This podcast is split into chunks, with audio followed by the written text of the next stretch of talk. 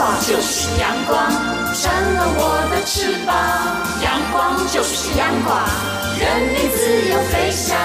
阳光就是阳光，世界在我肩膀。阳光是你，是我生命的翅膀。好啊哟。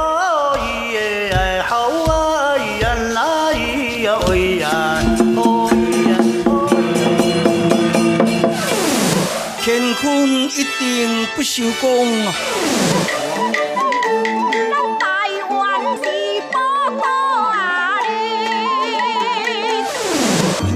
台湾有着多元的面貌，经由不同族群、语言、风俗习惯、艺术戏曲的融合，汇聚成台湾独特瑰丽的文化。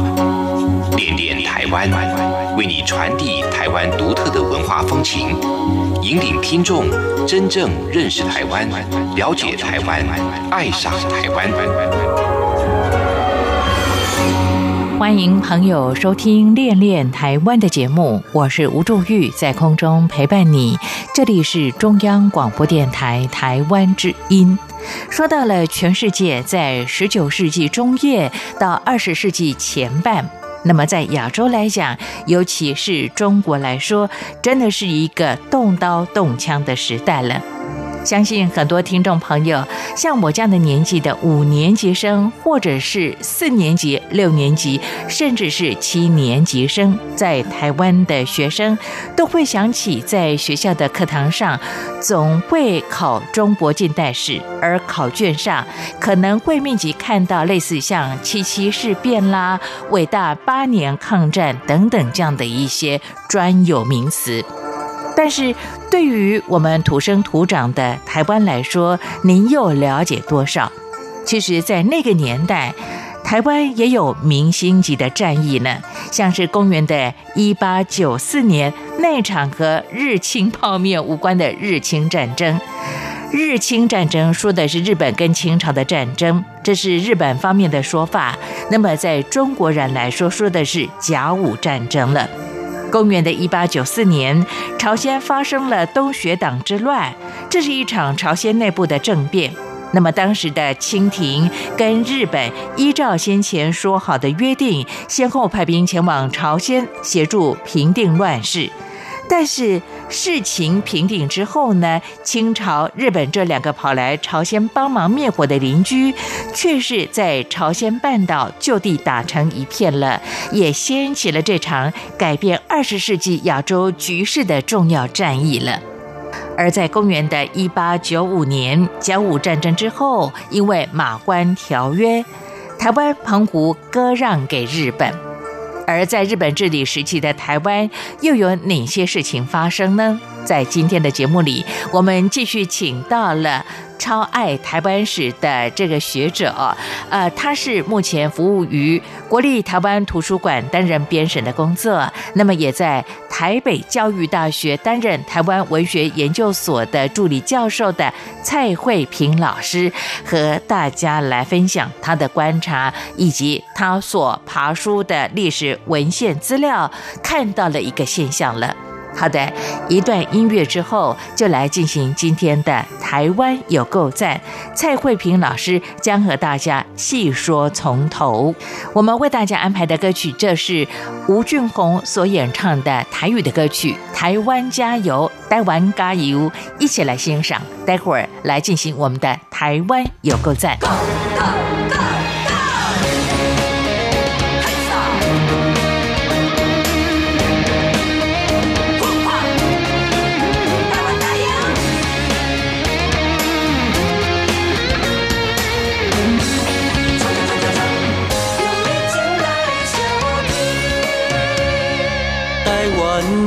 乡亲啊，素质最优秀，成就非凡的点，世界拢嘛有。台湾的活力啊，用那牛，真本分努力不认输。亲爱的父母萨，I love you，身在宝岛逍遥真自由。台湾美哦，香歌曲。台湾水上顺，家咧水高流。来为台湾加油，台湾加油，唔通搁丢丢，应该互相扶持，勇敢付出理性来争取。若肯打拼，啥拢有，骨力的当上久。来哟，为咱台湾加油，搁加油。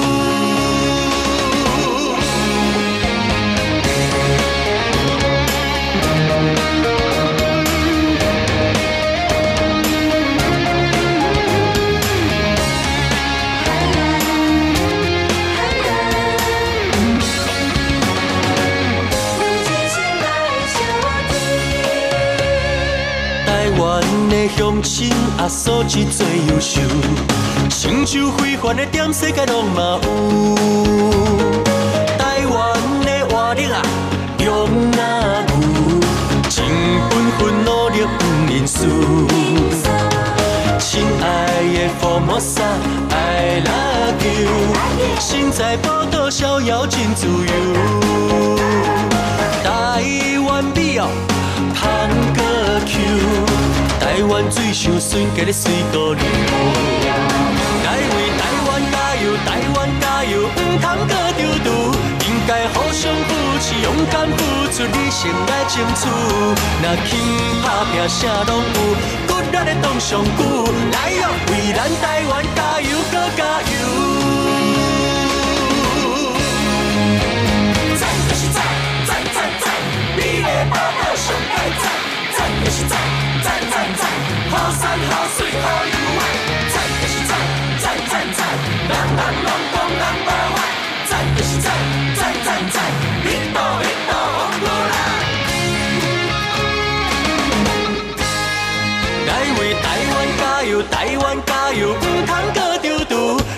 互相扶持，勇敢付出，理性来争取，若肯打拼，啥拢有。骨力的当上鼓，来哟，为咱台湾加油，搁加油！来哟，为咱台湾加，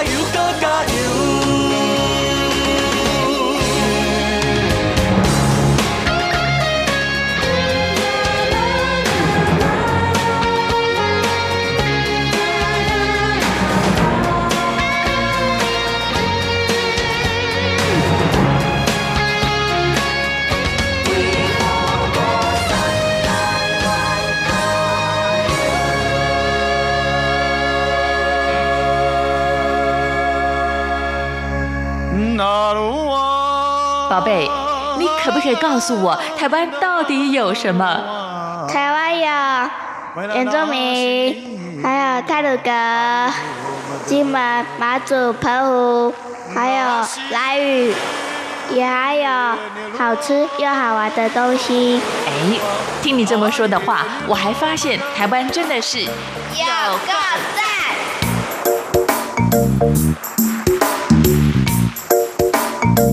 欢迎朋友来到今天的台湾有够赞，我是吴祝玉，在空中陪伴所有的听众朋友，非常的开心。在今天的节目呢，真的要证实台湾真的是有够赞了。特别请到蔡慧平，慧平在节目当中和大家来分享他对台湾史的喜爱、观察以及记录了。慧平你好，祝玉好，各位听众朋友大家好。是好的，我们继续请到蔡慧平老师和大家来聊聊。那么他爬出了台湾接受日本统统治。从一八九五年一路以来，台湾的文化跟历史的脉络了。我还记得我很小的时候，我们的邻居的阿妈哦，呃，她也。缠足，这是我第一次看到。那呃，那个阿妈经常就是我每次经过她家门口呢，因为以前真的大家都不关门的，你知道吗？尤其是在乡下地方，那个阿妈永远坐在大门口的里头，那呃看着外头，她很少站起来。那有一次我看到他的媳妇呢，就就在帮他洗脚，他把那个布一层一层的掀开之后，我突然发现那个阿妈的脚好小好小，完全是那种萎缩而且是变形的状态之下。我那时候就不懂，那个叫缠足。其实，在一八九五之后呢，台湾其实还有缠足的现象，一直到好长一段时间，因为当时日本的这个统治的管理阶层，他们的宣导之下，慢慢才开放了女性的缠足这样的一个陋习。其实我们现在看到一些史料的记录，记录日本人刚来台湾一八九五年前后的时候，台湾有超过一半以上，超嗯将近六成的女生都是缠足的，对。但是有一些人是不缠足的，比如说呃奴婢是不缠足的，呃那个客家人因为做蚕的比较多，就是种田的比较多，所以不缠足。所以也就是说，缠足这件事情无形中其实已经有一种阶级的感觉。没错，好像是有钱人家、对有钱人家的，或是比较有教养的女孩子才会缠足。但事实上，我们回头去看，其实，在人道上来说，其实缠足是非常不人道的。没错。所以日本人来台湾的时候，最希望的是台湾人能够不要缠足。但是他们知，他们也很清楚，如果今天我们马上下令说台湾人开始从今天开始不准缠足，一定会招来很大的反抗，因为观念还没有转换。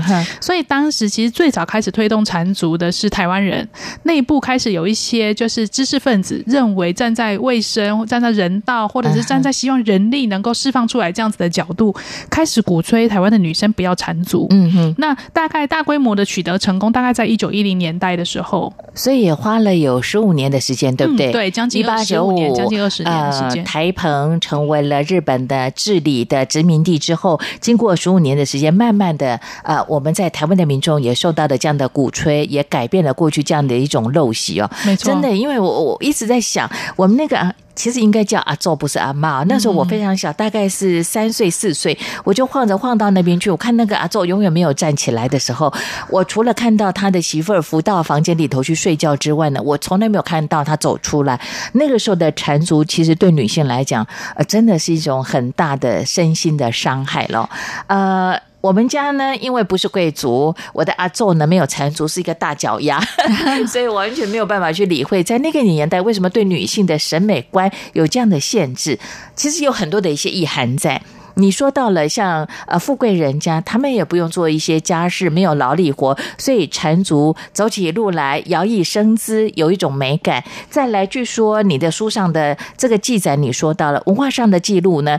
缠足的话呢，也比较不会跑太远，对不对？对，他们也通常不会出门的。对他们，呃，其实缠足不完全是不能走，但是他确实是没有办法走长，不能走久。对，但是我们回到那个年代，其实也可以理解，就是说，其实当时在女生尽可能的不要外出，或者是有钱人家的千金其实是不在外面抛头露面这样的观念作用之下，其实，在需求面上来说，女生其实也没有出远门的需求，所以也是因为这种种的原因综合之下，导致于当时会认为缠。足是一个富贵人家，或者是一种文化教养的一个象征。对，那个时候好像在相亲的时候，有一些有钱人家娶媳妇都希望那个媳妇儿是有缠足的耶。对，所以当时是有流行，主要就是不看看脚不看脸。嗯，所以当时认为脚越小越好，所以。就是有这样子的一个时代。你看那个年代，由男人所主唱的这样的一项的缠足的女性的这种束缚前置的力量，是多么样的变态，你知道吗？对啊，真的。现在回过头来看，我们真的是很幸福哦。现在我们可以去挑不同的鞋款，挑不同的大小，还其实是一件很幸福的事情。可我又觉得现在女性有蛮奇怪的，喜欢穿高跟鞋，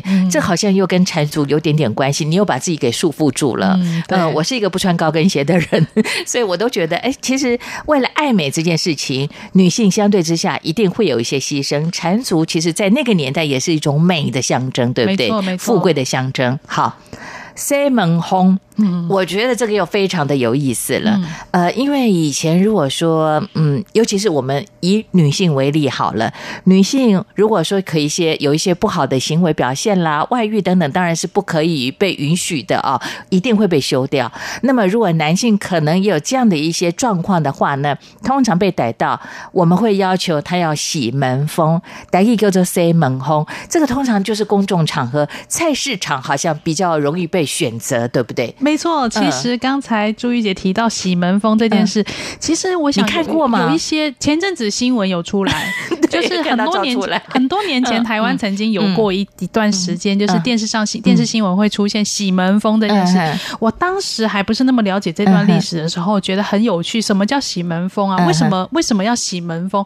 如果今天那我当时看到的新闻，大概就是比如说外遇啦，被抓到，所以男方就要捧捧对捧着槟榔。或者是香烟，对，到市场去请路过的人，就是用到等于是一种赎罪或道歉的行为，请路过的人吃这些些享用这些槟榔或香烟。我当时不太能理解为什么有这样历史，于是我就去查这个这个这个历史是怎么来的，为什么台湾人遇到这种事情不会想到要去法院告，而是。在街头洗门风，嗯哼。后来我才读历史之后才了解，说原来这个跟我们的这个一百多年来的台湾史的法律观念的转变，其实有非常重要的个关系。嗯哼。最早朱一九提到说，呃，台湾的河流通通常因为中间很多高山，所以通常都是东西向流。而且我们当时的地理课本也都告诉我们说，台湾的河流短小流急，干雨季非常分明。嗯哼。也是因为这样，所以当时在交通不是那么方便的年代，地区社会、地域社会的色彩非常明显。所谓地域社社会的意思，就是说以村庄或者以这个里为中心的一个小型的社会。那因当再加上清代的时候，其实台湾人也没有出远门到外地去做生意这样的需求，一般人比较没有，是比较封闭的社会环境哦。相对来说，所以我们常常听到同姓村，同样这个村全部都姓某一个姓氏的，对对，同姓村其实跟这个叫没有对外移动这样子的需求的历史其实非常有关系。所以大家结婚可能也都是跟附近村庄的人这样。所以在这样的情况。之下，如果呃台湾人如果发生了一些法律的纠纷，通常都怎么处理呢？嗯哼，通常的做法都是因为再加上呃当时清代台湾的一些政治的局势比较呃官方的公权力比较弱的关系，所以呢呃如果遇到法律纠纷呢，通常与其去找官府的人来瞧来来处理判案，不如呢就找你们家的乡长、村长或者里长。或者像组长，对不对？这个组的组长，因为同一个姓氏嘛。对，有那个地方上讲话有权威的人出来，对，出来瞧事情。那这种通常这种判案的标准呢，这种处处理事情的标准就不会是依照法律，他会依照的是可能会优先放情，希望双方各退一步。那呃。这个惩罚的方式也就因为没有法律的效力，所以惩罚方式也就不会是像我们现在可以想象的关到牢里，或者是他就不用这样的方式处理。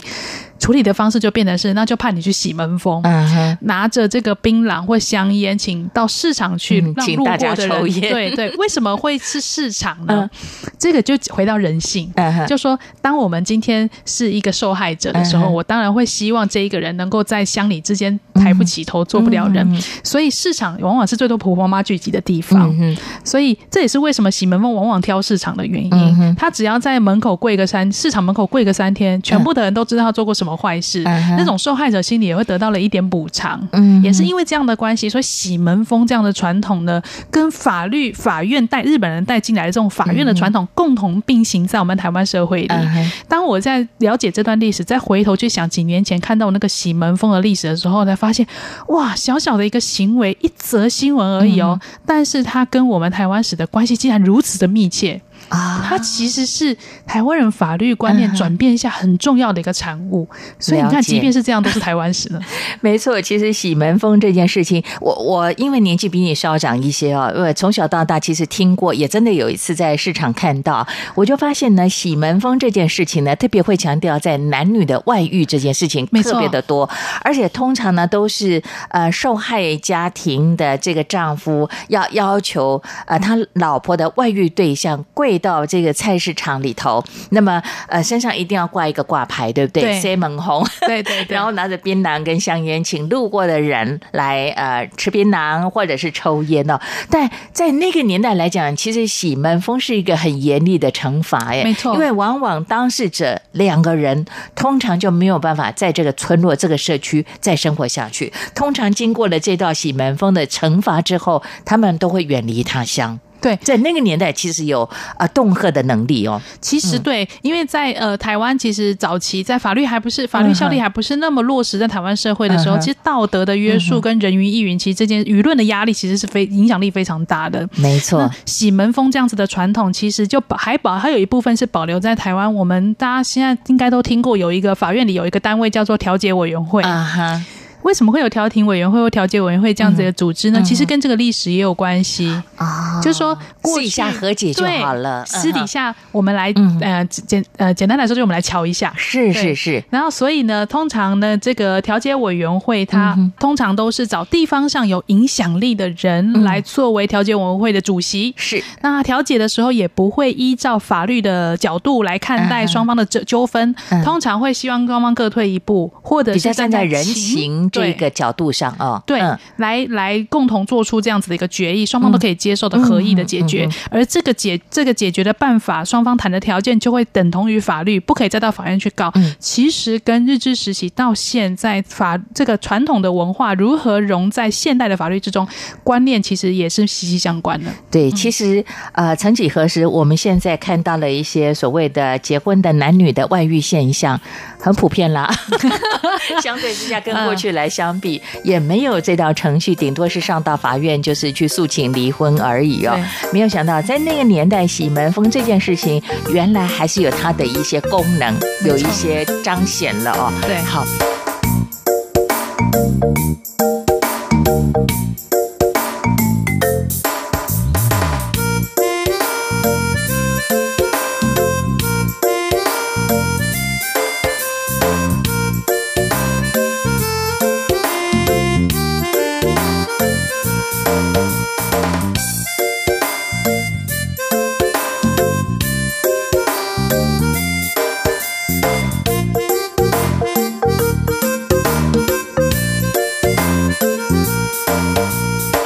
慧萍老师，我又不由得又想到了打麻将这件事情。呃，慧萍老师打麻将吗？哎哎，会打会打，我完全不懂。所以前些时候听到了这个政治人物谈到了，哎，谁代表什么样的角色啦，相公等等，我还真的是听不懂哦。不过打麻将这件事情呢，刚才我们特别说到了家里头有收音机的医生吴新荣医师，其实他就很喜欢打麻将。他好像除了看诊之外，听收音机，再来就是打麻将。对他打麻将是他的娱乐呀。对他花非常多的时间在打麻将，而且还记录下来，一直忏悔。对他。的日记里都会，他的输赢胜负都会写在日记里面。但是他在记录完这些输赢之后，还是会很忏悔一番，说：“哎呀，真的今天又花太多时间打麻将，我下次一定要好好的改。”他每年的新希望好像都是写他要戒掉打麻将这个坏习惯，对不对？对。但是通常三四天之后又马上固态复明。对他甚至还把这个麻将牌送给他的朋友，跟他朋友说：“请你帮我保管，以要让我戒掉麻将为目标。”没想到才过几天，他又买了一副新的。他又在日记里面写到说：“他这次今年打麻将第一场打麻将输了，又又有打麻将这样的行为。”所以打麻将其实在日本日治时期，台湾人生活中还蛮常见的。哎，可是那个时候日本在一八九五那么来统治台湾，台湾成为日本的殖民地之后，对于打麻将这件事情，他们也不是非常鼓励，甚至说希望在台湾的民众也可以戒掉打麻将。这种习惯，呃，日本人，呃，与其与其说日本人，其实台湾人要戒打麻将这样的风潮比较盛。那所以，其实因为日本人其实自己也打麻将，他们也打，他们好像玩的是什么四色牌等等那种东西非常的多嘛。对，台湾其实赌，如果我们讲到赌博这件事的话，日本人来台湾的时候做过调查，台湾有十几种的牌类，都是纸牌类或者是呃麻将牌类这这种的竹牌的，是可以可以用来禁赌的。所以呃，日本人来台湾之后，因为日本人也知道麻将是什么，所以日本当时我们也常常看到一些记录是写到说公务员也打麻将，嗯。当时打麻将的风潮有多盛，报纸上也有写到说连美国人美国人哦，他们也打麻将，打麻将。所以麻将其实是一个啊全球运动的，是而且是个益智游戏。现在用这个角度来看的话，对对对。哎，可是说真的，那个时候好多医生喜欢打麻将，对不对？像吴吴新荣医师啦。那现在这几年我特别看到了，嗯，特别爱打麻将。除了一般的娱乐之外，我觉得律师，嗯，医师。都超爱打麻将，我认识的很多朋友都是哎。我觉得这可能跟打麻将后来成为一种社交行为，就像打高尔夫球这样子，有一点相关。所以，可是还是很多人看不惯哦。日本时代的时候，像我们很熟悉的林献堂先生，他就非常讨厌人家打麻将，他非常深恶痛绝哦。对他那时候甚至呃，像我们知道蒋渭水先生，他后来成立了台湾民众党。台湾民众党甚至以当时一副麻将三块钱的角的的价格去收购民间的麻将，希望大家就借。此希望大家能够戒掉打麻将的习惯。对，而且他们手段做的之强烈，是我们都知道，当时为了要进中国，为了要进那个鸦片的时候，那个林则徐在虎门烧烟这件事，所以当时蒋渭水先生他们收购到麻将之后，是公然的焚烧那个麻将给公开的场合来焚烧。对，啊就是为了宣示他们希望大家戒打麻将这这件事的决心。那可是不打麻将，台湾人要做什么呢？所以当时林献堂先生就帮大家想好了，就是说如果你不打麻将的话，你可以把时间用来下象棋啊。所以同样是棋类的运动，象棋也可以赌博啊。但他觉得象棋比起麻将来的呃益智一些，所以他自己也曾经举办过全岛性的象棋比赛，希望大家能够不要打麻将而来下象棋。我们家附近公园的那些那个阿伯们呢，都是玩象棋的在赌博耶。我们图书馆附近的公园也是 哎，对对对，那也是一种益智游戏。对对对啊，谈到这个呃麻将这件事情，在台湾史不胡说，那你就特别记录了三颗台麻将。对对对，哦，原来是用三块钱，那个时候的三块钱，哎，等于是一大概是十天的薪资，对不对？对，当时的当初是二十块、三十块、三十块一个月嘛，哈。对，好，来买这个家里头有麻将的民众的麻将，然后把它当场公开的销毁，没有用了。到现在，我觉得打麻将，哎，反而。改变了耶，嗯，现在说老人如果容易失智的话，其实从老年开始、中年开始打麻将的话，可以活络他的脑筋，对，而且延缓他失智的现象。对，你看从外遇到打麻将这件事情，因为时代的转变之后，有这么大的一个改变呢，没错，想都想不到，对不对？是啊，我在想，我应该开始来学了哈。对，以防我的失智提早过来哈。好，那谈到这个生产这件事情，呃，对于五年级生的我，其实我们家四个孩子，我们都是在家里生的，哦，成的就是产婆。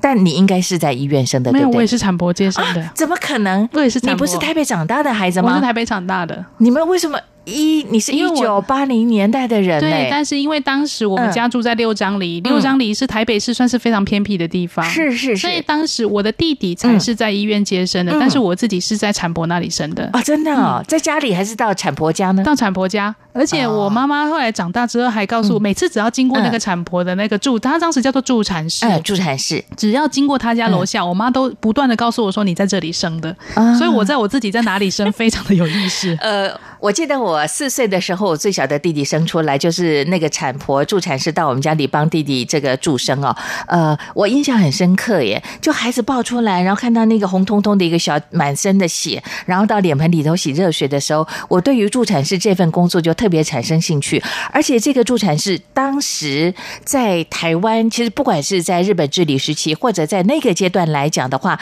他。在当地是非常具有身份地位的，而且通常拿到助产士的执照都是非常困难的一件事情。哎，没错。嗯，其实我们把时间的转轮稍微再往前转一点点，到更早一些。对，我们到清代的时候，其实当时因为没有严格的助产的训练，嗯，所以当时台湾女生的生产的死亡率非常的高，不管是妈妈的死亡率还是婴儿的死亡率都非常高。对，女性像产妇的血崩。对，这个一般因为是谁来接生？因为当时没有所谓的产婆严格的这样子的近代化的医学训练，所以当时只要是有过生产经验的，或者是家里是开汉医的，只要是这样子的女孩子，她通的女人都有能都都能够成为帮人家接生。对，但是因为也是因为没有受过近代化训练，所以遇凡是遇到难产的、胎盘取不干净的、血崩的，或者是一些胎位不正的情况之下，都没有办法处理。嗯，所以在这种情况之下，当然小孩子死产率就。非常高，有时候比较严重一点，可能连产妇都会一起亡生。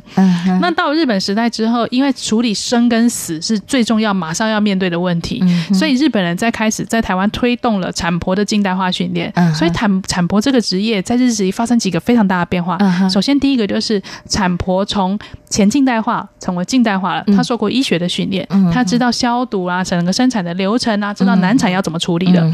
第二个事情是产婆从年纪比较大有经验的女女人转换成受教育、受了近代医学教育的女性小妹呃年轻的女孩子，所以当时还是有一些人在这个过渡的过程中，觉得总觉得好像不太能够接受年轻、没有自己都没有生产经验的女人来为我接生。所以之所以为什么会有这样子呢？就是因为在那之前的女的接生的人，第一个普遍年纪比较大，对；第二个是自己都有生产的经验，所以这也就是讲到台湾人在面对这样子一个文化转换的一个过程。渐渐的接受了年纪轻的、没有生产经验但是有医学常识的女人来为我接生，这第二个。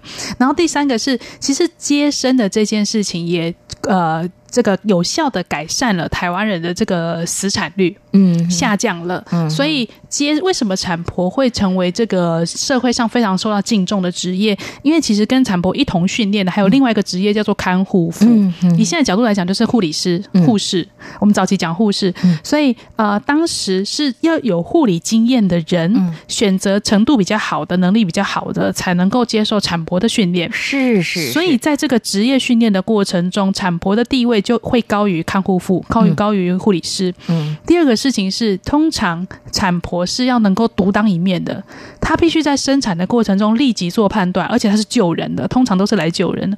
所以在台湾人传统非常重视这个救人的这个职业这样子观念之下，产婆的地位当然就会比呃其他的女性职业来的高非常多。没错，我还记得呢，帮我们生产的这个呃助产士产婆，呃，在我们当地呢，她有个外号叫阿布。哦，真的为很多人接生 的讲法。对对对，我发现呢，他只要一出去外面，我们每个人看到他的阿布阿布阿弟出来杯菜，对，就每个人都非常的尊敬他，当做是另一个妈妈了。对对，真的就呼应刚才蔡慧萍老师你特别说到的，呃，因为它是一种救命的工作，也是帮人家接生的工作。相对之下，因为他的专业的付出受到大家的肯定，而且我们也都是相当的尊重他。对，我还记得我小时候，我妈妈跟我讲说，产婆真的是听起来像是一个万能的职业，嗯因为她不只是接生啊，她接小孩子接生完之后，通常对于产妇的护理照顾，那个年代是没有所谓的坐月子中心的，而且也没有所谓的卫生所来做辅导，对不对？所以谁来做这个角色呢？谁来扮演这个角色？就是产婆。嗯，所以产婆其实帮人家助产收的钱并不多，嗯，但是她往往都会在小孩子出生之后来到产家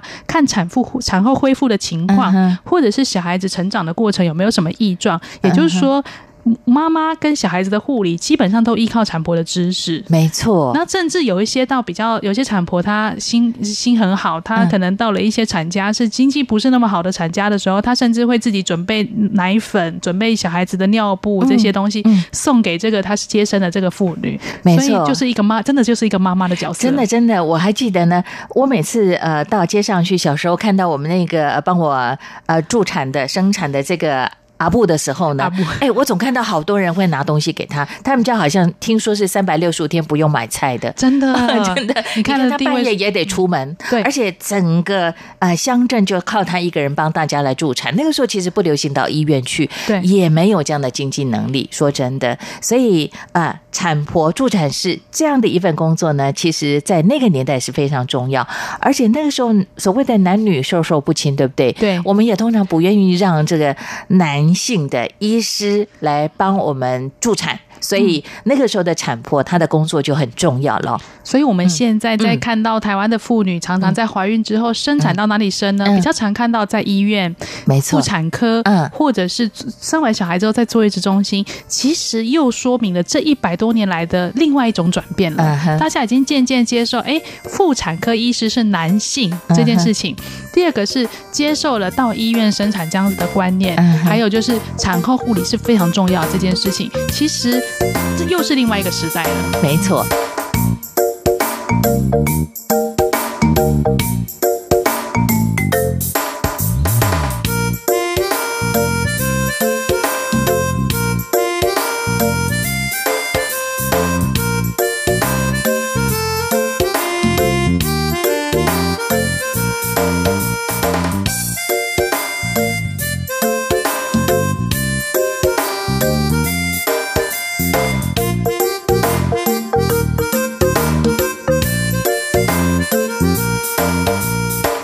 慧萍老师，最后我们来聊医生这样的一项职业了。呃，我我曾经有听到有人有这样的一项说法，就说我们称在医院的要称是医师，而不叫医生，因为在日本治理时期，医生跟医师他其实有很大的差别。医师是有受过医学的专业训练，拿到执照的人，那么医生的话就是有经验。那么也有考一定的一些所谓的证照，但是他们有受过医学的训练，是有这样的区分，对不对？呃，应对应该是这么说，就是在清治时期的时候，台湾因为一直都有医学上的需要，人会生病嘛，所以当时有一些人他不是受近代医学训练，但是他有一简单的医学常识的。那这些人因为日本人来台湾之后，发现台湾有必要快速的培养近代化的受过医学训练的人，嗯，那这些人那可是。这培养的速度绝对来不及，太慢了。所以他的做法就是一方面培养近代化的医师，另外一方面也把这些曾经一一直都有以来都有执医。帮人家看过去是汉医，对不对？对，就这样的经验对，透过一些检定的方式给予执照，这种人我们会称为医生。所以，我们常常听到什么什么生，比如说学生，其实也就是说，他其实是还没有出塞啊，可以这样讲。所以，其实我们呃，如果我们现在正确来说，对于那些医学院毕业、正式受过训练。受过近代医学训练而职业的这些呃帮人家看病的这些人，应该正确名称应该叫做医师。所以我们看到他们的身上绣的，就会写某某某医师，没有人绣上医生，没有人是医生。好，呃，在日本治理时期呢，对于医生跟医师其实有非常严谨的一个区隔。对，但当然他们都呃具备相当的像医学方面的专业，只是有些可能有受过像医学的呃学业的课程的训练，那么有些就是用他过。过往的经验来为一些有需要的民众做服务了。哎呀，厕所我忘了请教你这件事情。这本书呢，玉山社出版的《台湾史不胡说》呢，讲到厕所呢，我印象当中记得，嗯，二十几年前我到中国大陆去啊，那我还记得我好像去逛江苏一个三线的城市，呃，去那边逛的时候呢。当时的中国大陆的厕所，其实尤其乡下的厕所，它真的就是一条沟，嗯，然后大家就是关了门，大家都在那个沟，反正就是去解放哦。对，在在你这里的厕所，其实也曾经记录过，我们有这样的一个阶段，两片的木板站在木板上就直接解放了。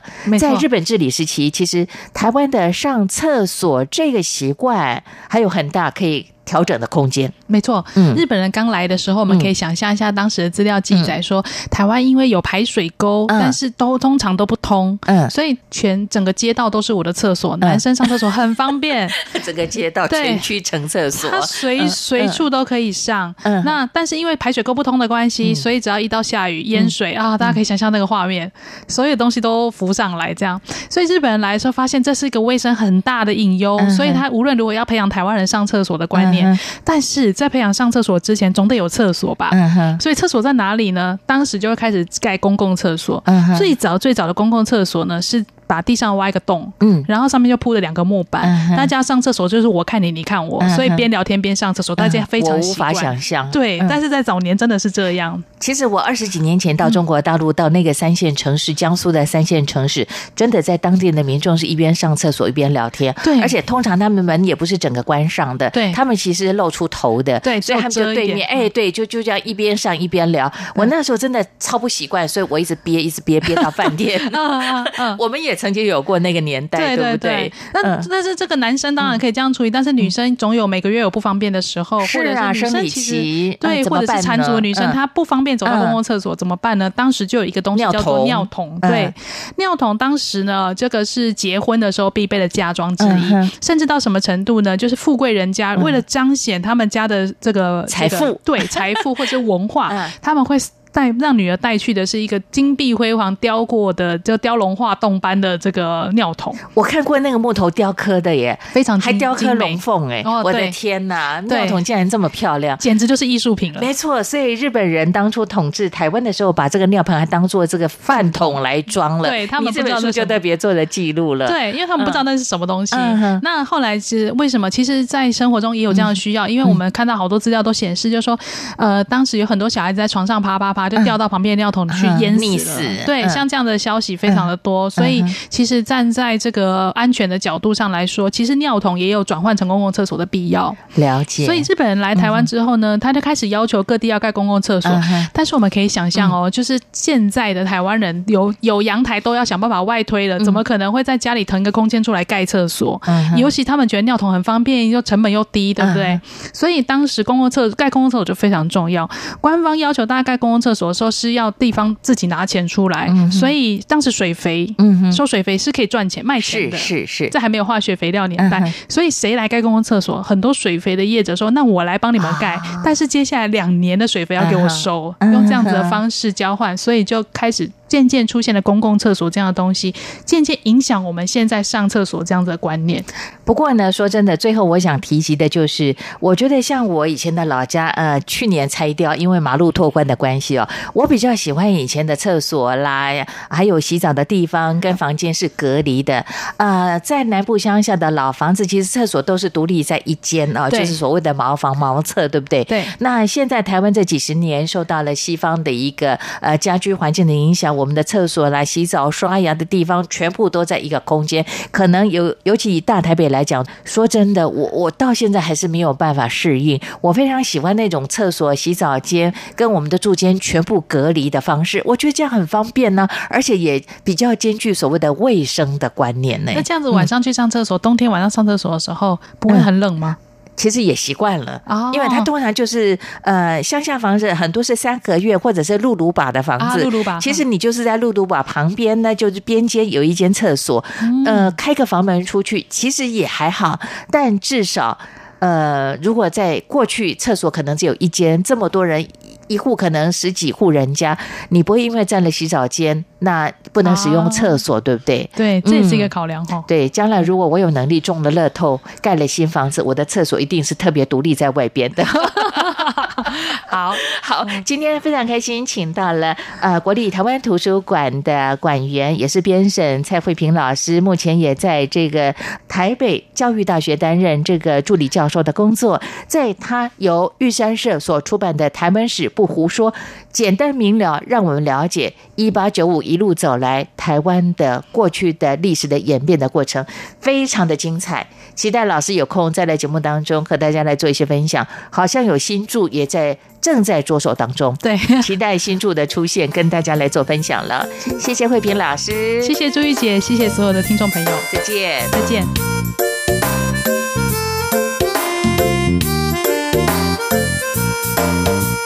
这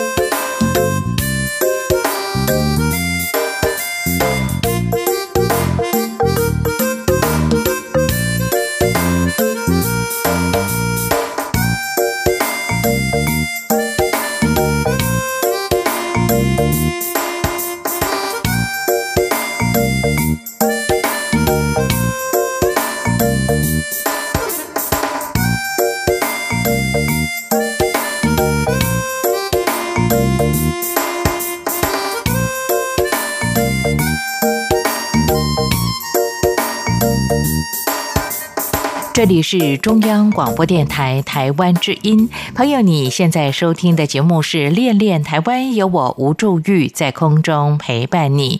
今天的台湾有够赞，我们带大家啊，乘着时光的隧道，重回到一八九五年日本统治台湾、治理台湾时期开始，请到了对台湾史相当有研究的蔡慧萍老师，和大家聊了在日治时期台湾的整个演变。了，其实他提到了像厕所啦、像助产士这样的工作，而说到呢洗澡，这个大家在生活当中相当重要的一件事情，在日治时期其实有很多有趣的现象呢。洗澡可以说是人生第一个也是最后一个程序。那么很多像非洲地方的国家，因为缺水、水源不足的问题，出生洗一次澡。在过世之后呢，临终还在洗一次的澡。那么在中外的历史上看，有很多人因为洗澡爆红的，像是汉朝的赵飞燕的妹妹赵合德，因为洗澡被汉成帝偷看了，而成为了知名的性骚扰的受害者。原来这个汉成帝是历史认证的偷窥狂呢。那么，像唐朝的杨贵妃，到了华清池洗个澡之后呢，就开启了她心承恩泽的辉煌岁月呢。呃，在这个台湾人来说呢，洗澡这件事情也是非常的有趣，有机会再和大家来做一些分享跟介绍了。因为时间的关系，节目就和大家进行到这里，也感谢朋友你的收听。那么听完了我们的节目之后，有任何建议，都欢迎大家用 email 方式跟我联络，来反映收听的情形。吴祝玉的 email address 是 wcy at rti 点 org 点 tw wcy at rti 点 org 点 tw，期待你的分享以及批评指教了。练练台湾就为您进行到这里，我是吴祝玉，我们下回空中见。